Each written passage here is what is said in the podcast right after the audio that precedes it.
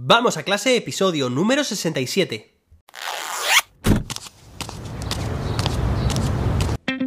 Soy José David, maestro, formador de docentes y creador de contenidos. En este podcast te cuento reflexiones, aprendizajes y recomendaciones mientras voy a clase para que tú también puedas mejorar la tuya.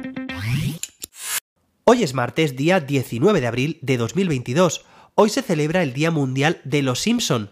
Sí, esta serie de televisión de dibujos animados, pues el 19 de abril desde 2017 se celebra su día. Por cierto, cada uno de los personajes de esta familia, de los Simpson, está basado, inspirado en los familiares del propio creador, de Matt Groening. Y, por si no lo sabías, Simpson proviene de simp, de simple, y son, hijo de. Así que Simpson es algo así como hijo de simplón. Bueno, hoy celebramos este día televisivo para hablar de un tema pues también televisivo.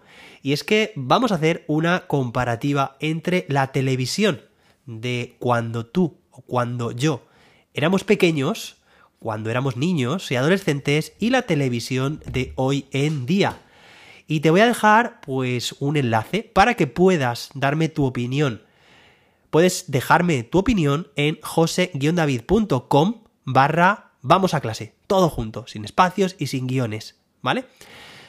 Bueno, ¿cuál era la televisión o cómo era la televisión? ¿Qué tipo de series y programas había cuando yo era pequeño? Pues seguramente algunos de estos que te voy a contar ahora mismo te resultan familiares, conocidos y tú también los veías.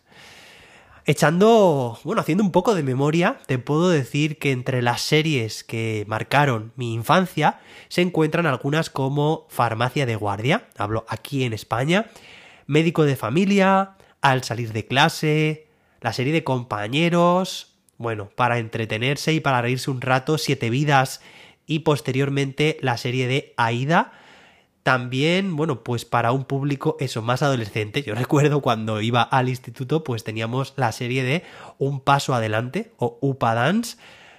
La serie de Cuéntame que nos ha estado acompañando durante tantos y tantos años, varias décadas. Eh, la serie también de Los Serrano. Aquí no hay quien viva, para echarse unas risas, a veces un humor demasiado bruto.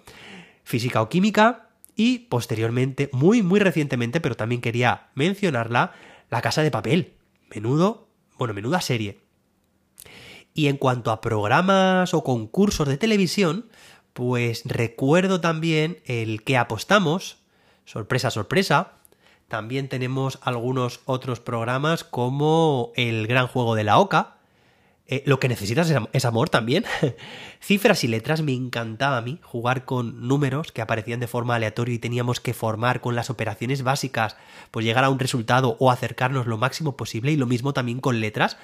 Eh, sacadas de forma aleatoria, vocales y consonantes y conseguir pues palabras lo más largas posibles, ese era uno de mis favoritos, como también lo era y lo sigue siendo saber y ganar de Jordi Hurtado en la 2. Concurso brutal, como también Redes de Eduard Punset. Me encanta, me encanta.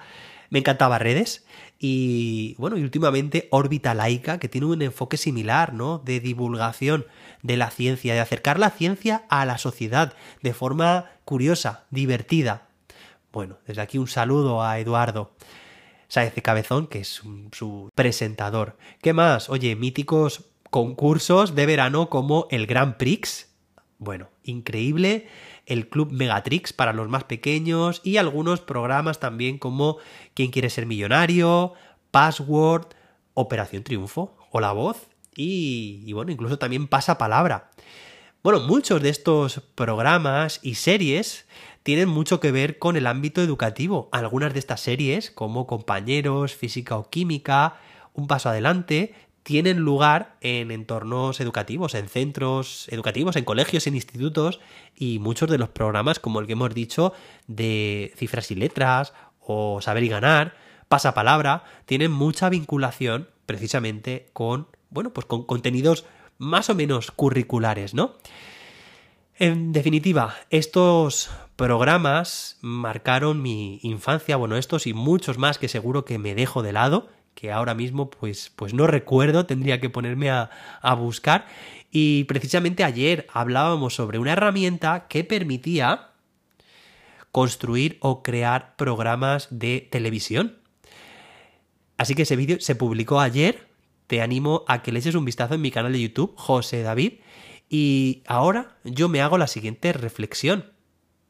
La televisión de hoy en día es tan educativa como lo era hace, no sé, un par de décadas o tres décadas. Esta televisión, lo que echan en la tele, programas y series, nos puede aportar tanto a la sociedad como aquellos míticos programas y series lo hacían. Bueno, yo tengo mis dudas y me gustaría preguntarte también a ti, ¿qué opinas? Así que te voy a pedir tu opinión y que me la dejes en el formulario. También es cierto que desde entonces, desde los años 90 y los años 2000, bueno, pues la televisión ha sufrido una metamorfosis y antiguamente pues lo que hacían en la tele pues todo el mundo lo veía y hoy en día pues existen plataformas como Netflix, HBO, Amazon Prime que nos ofrece televisión a la carta incluso pues por qué no YouTube, ¿no? Entonces, bueno, está claro que hoy tenemos una variedad mucho más grande para elegir y bueno, pero aún así también me gustaría que, porque esto tiene mucho que ver con la educación, lo que la sociedad está aportando a través de los medios de comunicación estos programas. ¿Qué opinas tú? ¿Son educativos? Me he dejado algunos que, bueno, que con los que te hayas educado, te hayas criado y, quieres contármelo. Bueno, pues te animo a que me lo dejes todo esto, tu opinión, en jose-david.com barra vamos a clase, todo junto. Espero que te haya gustado este episodio y que, y que, bueno, y que me des tu opinión si te apetece y que reflexionemos sobre lo que nos ofrecen los medios de comunicación a la educación. Nos escuchamos mañana miércoles con más y mejor. Hasta entonces, que la innovación te acompañe.